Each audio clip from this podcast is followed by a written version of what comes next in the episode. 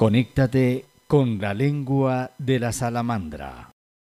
Para tejer sutilmente el poema de la vida, envolver fotos en sepia y sentir la nostalgia de la primera palabra. Es preciso alzar nuestras voces, entonar nuevos himnos, vencer la fatiga, embriagar los sentidos y celebrar el amor. Hola, tenemos hoy invitado al poeta Mario Mazor. Él es de Bogotá, Colombia. Lo enmarcan tres palabras, cósmico, investigador, proyectivo. Es una persona que cautiva con sus historias, con sus ocurrencias y gestos sus viajes le han abierto las puertas a culturas diversas. La frontera, por ejemplo, es para él como es estar entre dos verdades. Es la convivencia de lo indefinido. Su voz transforma la dimensión poética que nos habla de la naturaleza del ser humano, del amor. Ha escrito los libros Encuentro cósmico con un ser humano, libres, natural, un poemario que está traducido al mandarín y por supuesto se encuentra en español. Homo una experiencia planetaria entre universos, poemas del jardín de la galaxia, vacío, poemas del alma.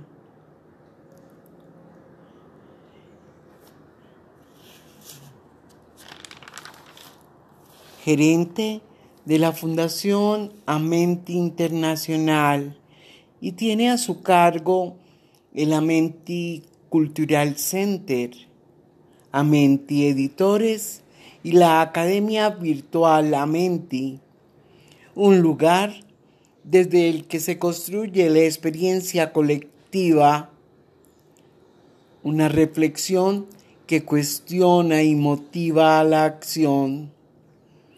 También es fundador del gremio académico colombiano,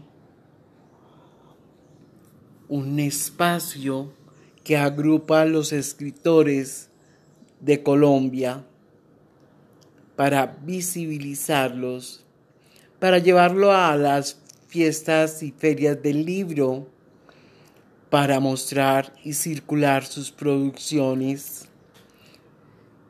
Es grato para la lengua de la salamandra tenerlo entre nosotros. Bienvenido.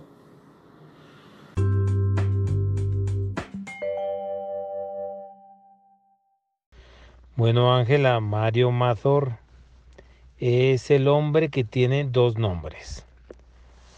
Soy un espíritu del cosmos que escribe poemas entre las estrellas. Y es un nombre de dos nombres porque Mario es un nombre, es mi nombre de pila, de nacimiento, de registro civil colombiano. Y Mazor es el nombre de un personaje que es idéntico a mí, que me lo encontré en un sueño cuando quise ser poeta y estaba buscando mi nombre poético.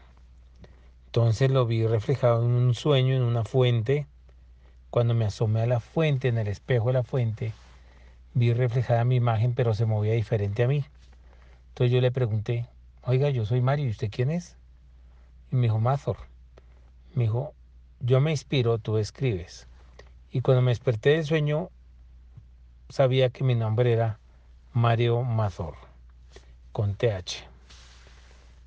Y desde ahí, pues por eso me bautizaron Mario Mazor y a partir de ahí tomé ese nombre poético. De las cosas que más me asombran de mi niñez o que siempre imágenes que me asombraron fueron dos cosas muy importantes. Todo lo que volara. Todo lo que volara me llamaba la atención. Los aviones, me volví un fanático de los aviones a morir. Yo me asomaba en la azotea de mi casa, en el tercer piso, en el balcón más alto, cerca a, las, a, las, a los baldes de esos de agua, a los tanques de agua, y ponía casi una torre de control ahí, y me ponía a mirar los aviones que salían y entraban de Bogotá. Eso era algo que me asombraba. Y también me asombra ver el primer eclipse que vi. Me afectó muchísimo la psiquis. Para mí, en ese momento vi que el universo era más grande de lo que yo creía y más sorpresivo de lo que yo creía.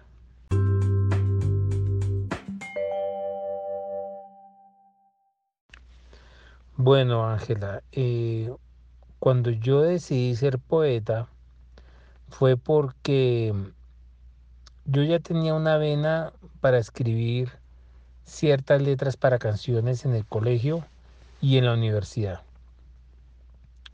Escribí algunas letras para canciones de grupos de la universidad que formaron y ellos me, decían que yo escribía muy bonito, pero yo nunca exploté realmente la poesía. A mí nunca me gustó leer poesía.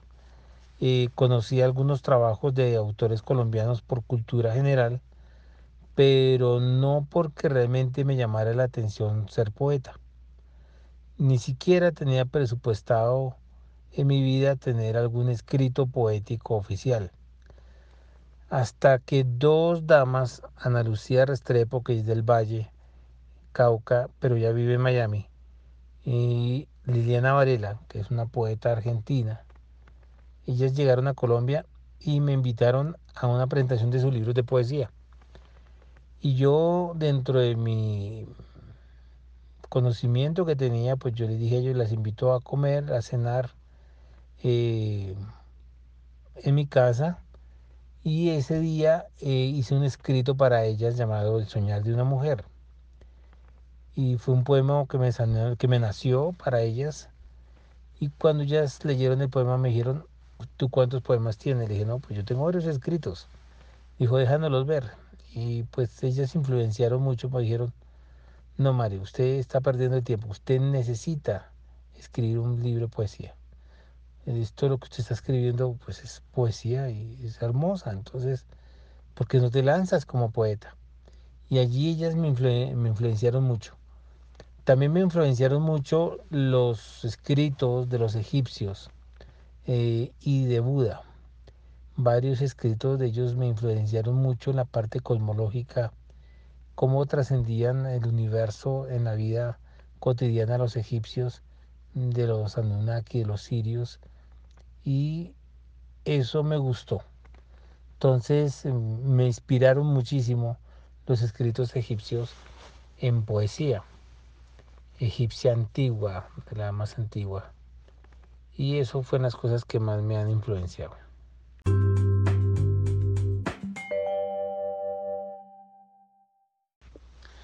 Bueno, la Fundación Amente Internacional es una organización que se creó en el 2011.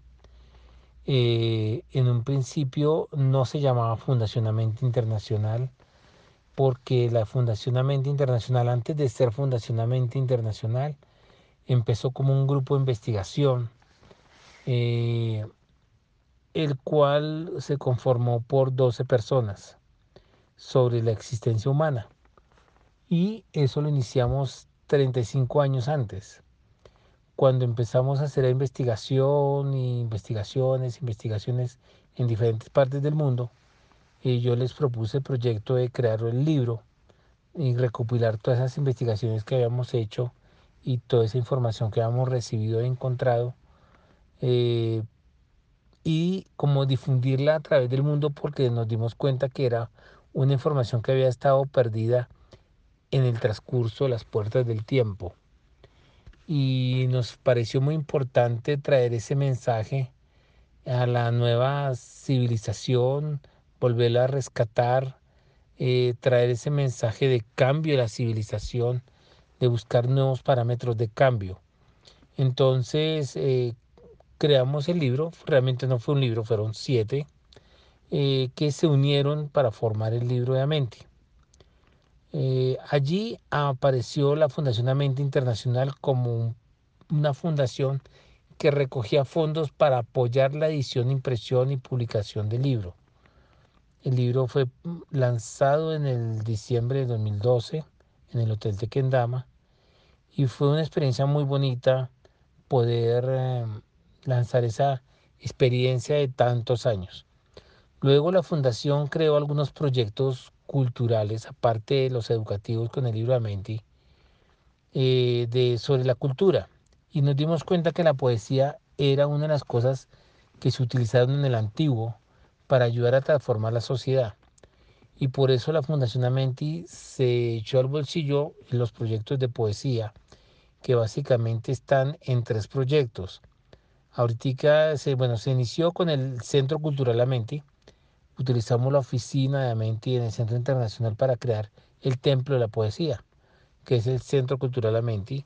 Ahí se hacían invitaciones a poetas eh, para que presentaran sus obras y se le ponía una atmósfera muy especial de colores, de luces, de humo, y se daba otra atmósfera a la poesía y tratamos de recobrar un poco el valor poético que se estaba como perdiendo en Colombia y en Bogotá que eran muy pocos los escenarios que se prestaban para eso. Entonces, eh, en cinco años, la Mente Cultural Center tomó un prestigio, un conocimiento y la gente quería estar allí y presentar sus obras de poesía. Y la fundación apoyaba a los poetas, pues costeándole la mayor parte de sus gastos, o por lo menos algunos. Hay veces el tiquete aéreo, hay otros que la vivienda, hay veces se le da otra oportunidad de conocer otras cosas de Bogotá, bueno, algún almuerzo, alguna invitación especial, pero siempre se le reconocía algo al poeta. Y así trajimos poetas nacionales e internacionales y se creó una atmósfera muy bonita en el Centro Cultural La Mente, eh, hasta la pandemia. Hasta marzo del 2020 se hizo la última presentación y hasta el momento no se ha podido renovar labores dentro de ese centro cultural por lo mismo pequeño, porque las medidas de bioseguridad no nos lo permiten. Entonces, bien, estamos esperando que nos quiten el tapabocas y ahí sí ya podamos poder volver a reunirnos en el Centro Cultural La Mente. El segundo proyecto que apoyó la Fundación Mente Internacional se llama eh, el Festival Internacional Bogotá es Poesía. Ese, ese, ese proyecto cultural estaba basado en dos cosas. Tener un stand en, en la feria artesanal de las pulgas en Bogotá, que es muy famoso, los domingos, para vender libros de poesía. Y en octubre del año hacer el Festival Internacional Bogotá es Poesía y lo hicimos en vivo en San Alejo la primera vez. Participaron seis poetas internacionales y unos ocho nacionales. Y fue una bonita experiencia porque fue cuando el momento de que la poesía volvió al pueblo. Porque en el mercado de las pulgas pasa de todas las categorías sociales eh, a mirar artículos para comprar en el mercado de las pulgas y cuando se encontraron fue poeta.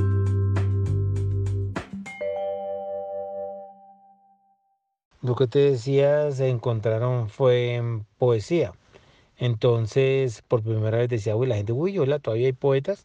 Oiga, todavía están vendiendo libros de poesía.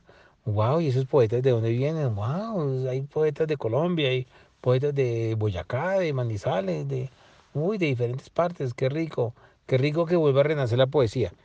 Así pasó el año 2019 con ese primer festival en al aire libre y fue muy bonito. Y luego em, pasó la pandemia y hicimos por primera vez el evento de la poesía virtual, Festival Internacional de Poesía Bogotá, eh, segunda edición en virtual, donde participaron también como unas 20 poetas, 10 nacionales, 10 internacionales fue muy bonito la experiencia porque se rompe la barrera de las distancias a través de la virtualidad. Obviamente no es lo mismo, no se siente lo mismo, no nos gustan los proyectos de ferias virtuales, pero eh, bueno, es lo único que se podía hacer en el momento.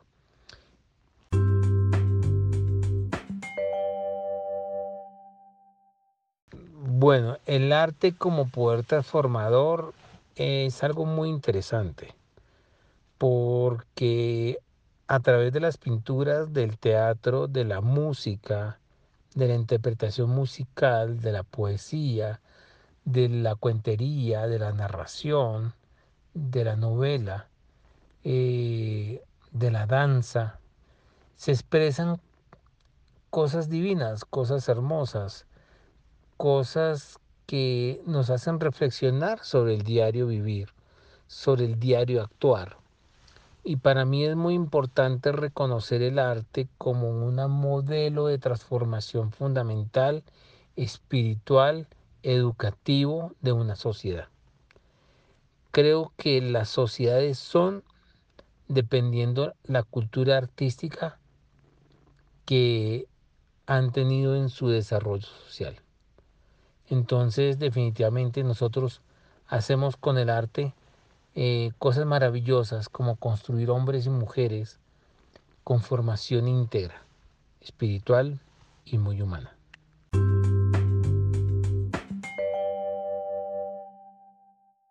Bueno, ahora tú me llamas el fundador del gremio poético colombiano. En realidad, pues yo solamente hice la propuesta de crearlo. En la fundación la hemos hecho entre los 18 poetas que nos reunimos para un homenaje póstumo a Víctor Lachira. Eh, y creo que cuando yo hice la propuesta quedaron muchas dudas si era posible hacerlo. Ya se han intentado varios grupos en tratar de reunir poetas a nivel nacional en un solo estamento, pero casi siempre fallaron. Eh, lo hizo Julio Flores con la Gruta Simbólica en Bogotá, donde no solamente reunía poetas, sino también políticos. Y eso se terminó formando un verdadero caldo de disgustos políticos de entre liberales y conservadores y sacaron volando a más de un poeta de ahí porque se volvieron poetas que hablaban era de sus partidos y de sus ideales, ideales políticos. Luego trataron de hacer algunos grupos muy elitistas Mm, de gente granadina y de mucha plata, eh, grupos de mm, compañeros poetas eh, en diferentes épocas de Colombia, entre 1970, 80, se crearon diferentes organizaciones poéticas colombianas, pero ninguna prosperó precisamente por lo mismo, porque algunas eran demasiado elitistas y no dejaban entrar al común del poeta del pueblo, de, las, de las ciudades, y si no eran sus grupos eh, exclusivos, eran de la alta sociedad, poetas granadinos que habían estado en Europa, en Francia, cuando aún no habían aviones, entonces pues eran exclusivistas. Y eso generó una gama de discordias que tampoco generó en un bienestar colectivo de la poesía colombiana. Después se fueron precisamente por las riñas y las guerras y esto, se fueron muchos poetas para el exterior y, se, y se prohibió la poesía enseñarla en los colegios religiosos porque formaban rebeliones y protestas contra el gobierno. Entonces los curas que eran precisamente los que más le colaboraban a los gobiernos en sus propuestas políticas, eran la mano derecha a los políticos, eh, prefirieron no dejar dictar la, la cátedra de poesía en la mayoría de los colegios católicos. Y esto generó pues que la poesía pasara casi a un segundo término, eh, casi olvidada en los colegios.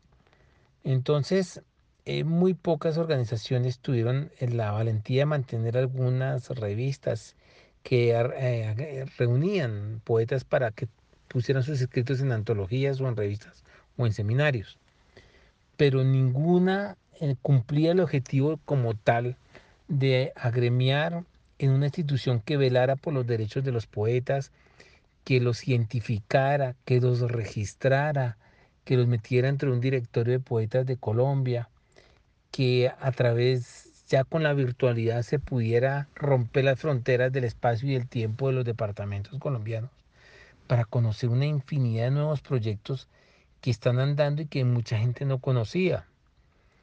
Entonces, eh, cuando hicimos esa propuesta, pues fue una bolita pequeñita que se nos fue creciendo, se nos fue creciendo. Y cuando nos dimos cuenta que la propuesta iba pasando de voz en voz entre todos los 18 poetas que iniciamos y la gente se adhería al proyecto de una forma automática, como diciendo, al fin, al fin podemos decir que tenemos una, un gremio que nos identifique que nos cataloga como poetas y que somos colombianos todos y cada uno compartir en, el programa que se hace, que es la cita con el gremio. Es una belleza ver la calidad poética, la inspiración artística y las culturas de las diferentes zonas, cómo la poesía cambia de zona en zona y cada una tiene su característica especial.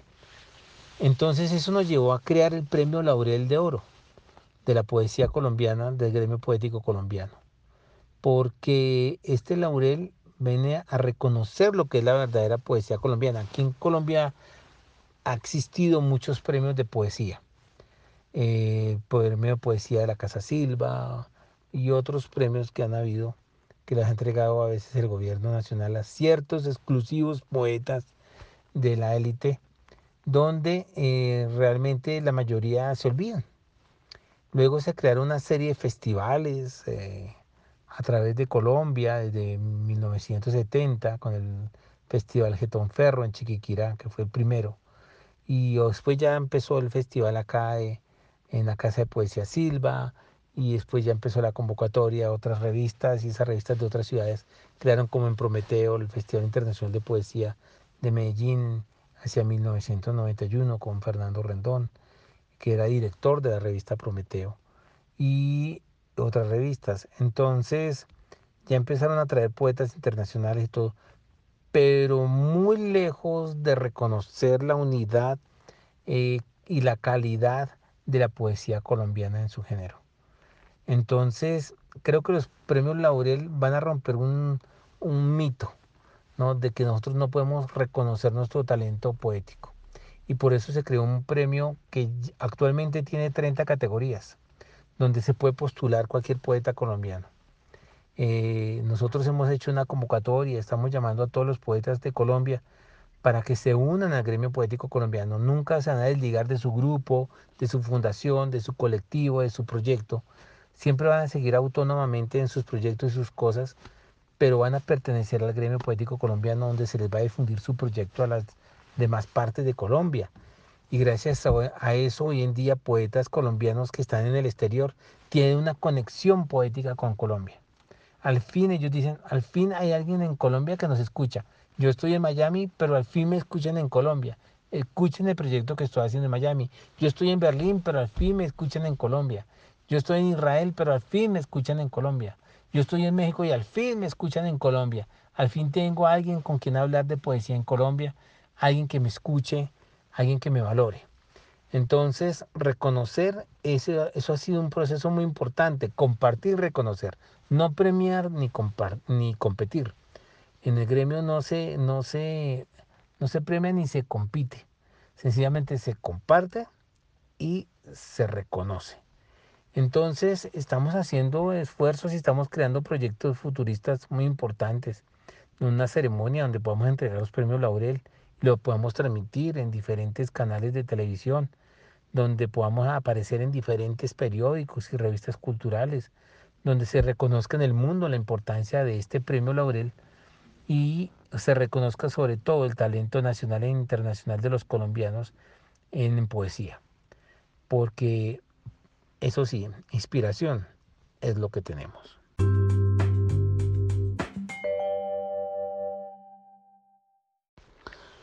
Bueno, yo creo que el gremio tiene una gran ventaja y es que a través de Zoom, a través del programa de cita con el gremio, hemos compartido con poesía de toda Colombia. Y nos damos cuenta no solamente la diferencia poética de las diferentes regiones, sino nos conocemos todos los proyectos que se están ejecutando a pesar de la pandemia en diferentes zonas del país y conocemos poetas que nunca antes habíamos escuchado. Yo estoy sorprendido de conocer gente que yo que he andado mucho por todo Colombia y por el mundo con poesía, me doy cuenta que gente que merece ser reconocida, merece salir a la palestra pública y decir, miren, este poemas, estos poemas de esta gente, mm, cómo cuando sale el poema todo el mundo lo admira y lo reconoce y se gana un, reconocimiento precisamente porque su poema ha sido reconocido. Eh, tenemos casos de poemas que han estado en una biblioteca más de tres y cuatro años guardados donde nadie allí les decía absolutamente nada de nada porque era parte de un libro que estaba guardado en una biblioteca. Y gracias al programa Cita con el Gremio, sacaron ese libro, sacaron ese poema, lo leyeron, lo compartieron y ganó en un concurso donde todos nosotros votamos y reconocemos la calidad poética. Entonces, cambia una perspectiva total.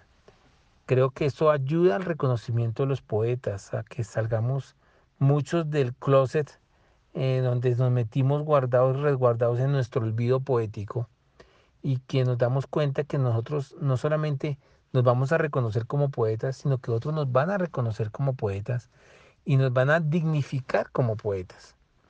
Eh, eso creo que es un objetivo básico que empezamos eh, a eliminar ese, esa, esa problemática que se originó en los principios de la poesía colombiana, del ego, del altruismo, de la exclusividad, de las roscas, de que solamente el, poeta amigo de la presidencia o del Congreso o del Senado son los que tienen el privilegio de poder leer poesía en una emisora de radio o en, o en un programa de televisión o ser reconocido en algo, sino que cualquier poeta, desde una llanera sencilla hasta un chocuano o un sanandresano, hasta un barranquillero o un, o un hombre San Bernardo del Viento.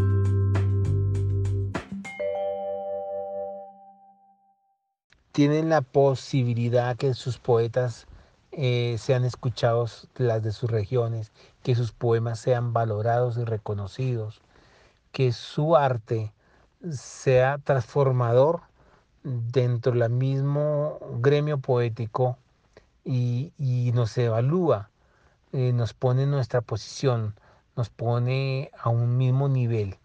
Y eso es bonito, eso es bonito porque se da cuenta uno que nadie es más grande que otro y que eh, usted que de pronto a veces como poeta decía, no, yo que me voy a meter en un concurso, eso no, eso no, yo que me voy a poner a leer un poema, no, yo lo escribo pero para mí. Y cuando saca eso al, al público, cuando saca eso al gremio, se da cuenta que es reconocido y que es importante. Entonces, el gremio tiene, creo que tiene grandes ventajas. Esperemos que esas ventajas las fortalezcamos. Esperemos que esas ventajas eh, podamos sobrevivir en el tiempo, que eso es lo más importante, la constancia del trabajo en un proyecto de estos es lo que hace éxito. Eh, y esa constancia la tenemos basada en el arte, en la capacidad poética y literaria de nuestros poetas colombianos.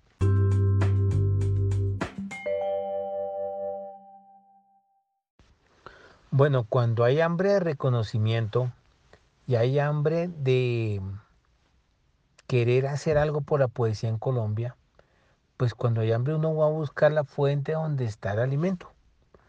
Y creo que eso fue lo que pasó con los poetas colombianos.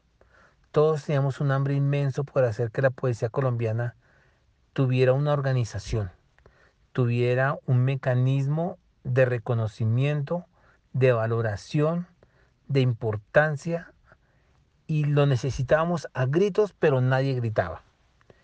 Y gracias a eso, en menos de dos, tres semanas, hemos logramos los 100 poetas inscritos y más de 14 asociaciones inscritas en el gremio poético colombiano. Entonces, pues eh, falta mucho, falta mucho por lograr. Creo que hasta ahora estamos haciendo los primeros pinos, pero esos pinos creo que van a empezar a crecer muy rápido. Y bueno, vamos a aprovechar la pandemia para acabarnos de organizar, para estructurarnos mejor, para generar eh, nuevos cambios a nivel administrativo, económico hacer una proyección presupuestal más importante, buscar aporte, apoyos económicos, culturales, logísticos, para poder hacer que nuestros sueños poéticos sean verdaderamente laureados.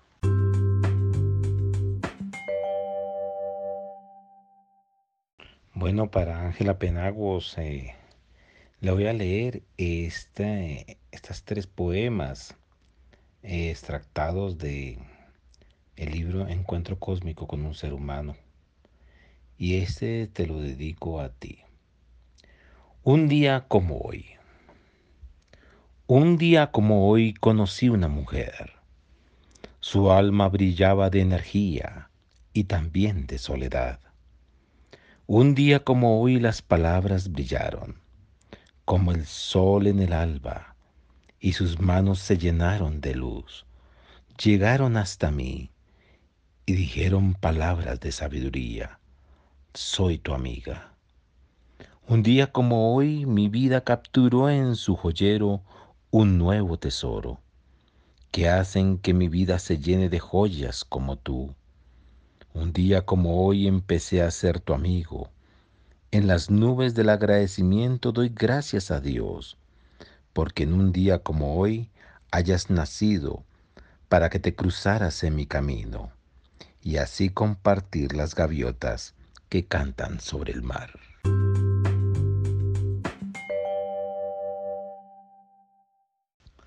Poema de amor.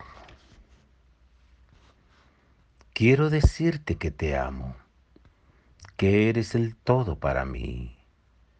Quiero que sientas con mis letras el amor que siento por ti. Llenas mi vida de ilusiones cantos que alegran mi sufrir. Quiero que sientas con mi letra el amor que siento por ti. Escucha mi poema de amor, escucha el latido de mi corazón, ya que es todo para ti. Quiero decirte que te extraño, que eres la luz de mi vivir. Quiero que sientas con mi voz lo que hay aquí dentro de mí. Llenas mis sueños de ilusiones que me hacen sentirme cerca de ti. Seca las lágrimas del llanto que derramo hoy por ti. Escucha mi poema de amor, ya que es todo para ti. Todo para ti.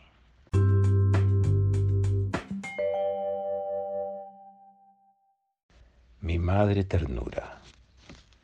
Cada palabra cada cosa que haces no puede ser imitada por nadie. Eres ternura como la luna llena, que al salir en las noches con tu cariño me esperas en el portal, que tu alimento nutre mi alma y tu cariño llena mi soledad. Mi madre ternura, ¿cuántos ángeles cuidan de ti en las noches? ¿Cuántos serafines velan por tu bienestar?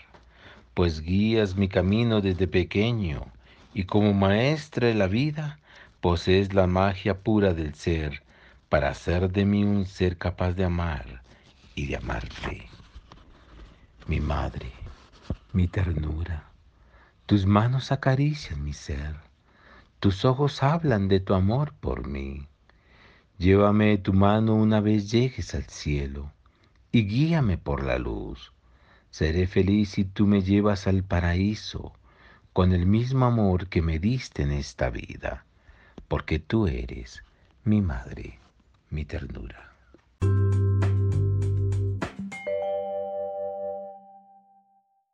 Bueno, Ángela, muchas gracias por la invitación a este programa de la lengua en la salamandra, que es la segunda vez que estoy en este programa y me agrada muchísimo poder encontrarte eh, dinámica, activa, siempre dispuesta a llevar lo mejor de ti y de tus capacidades al mundo a través de estos programas culturales. Eh, muchas gracias Ángela Penagos. Quiero pues dejar un mensaje final para este tiempo de incertidumbre. Y es, la vida es sencillamente un reto y todos los días nos pone un reto adelante. El verdadero luchador, el que triunfa, el que logra el éxito, el que es el que, se adapta realmente a todos estos retos y se adapta a estas circunstancias de incertidumbre. Esta adaptación tiene que ser llevada con madurez, con sensatez, pero sobre todo con inteligencia y mucha espiritualidad, pero sobre todo mucha poesía. Muchas gracias Ángela Penagos, un abrazo.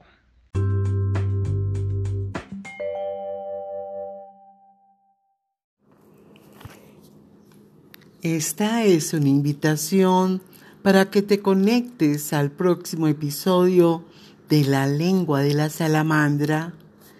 Encontrarás anécdotas, historias, fragmentos, recuerdos. Conéctate con penagosangelal.gmail.com La lengua de la salamandra, metáfora del espíritu creador